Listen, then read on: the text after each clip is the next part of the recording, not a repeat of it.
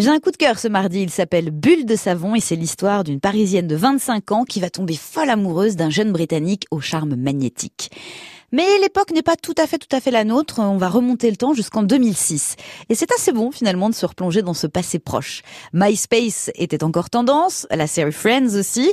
Et puis Zizou allait bientôt mettre un coup de tête au joueur Materazzi. Et on allait en entendre parler pendant longtemps dans le monde du football et ailleurs. Mais là n'est pas l'histoire de bulles de savon. Non, ce qui se passe, c'est que la Parisienne va se faire larguer, salement larguer. Oui, l'amant a filé à l'anglaise et elle a beaucoup, beaucoup de mal à tourner la page. Elle va même pratiquement tomber en dépression en gros, on va suivre les méandres d'une relation toxique. La façon dont elle peut nous atteindre au plus profond de notre être, nous renverser, nous faire basculer vers notre côté sombre. L'auteur Sylvia Ansel travaille dans la presse musicale.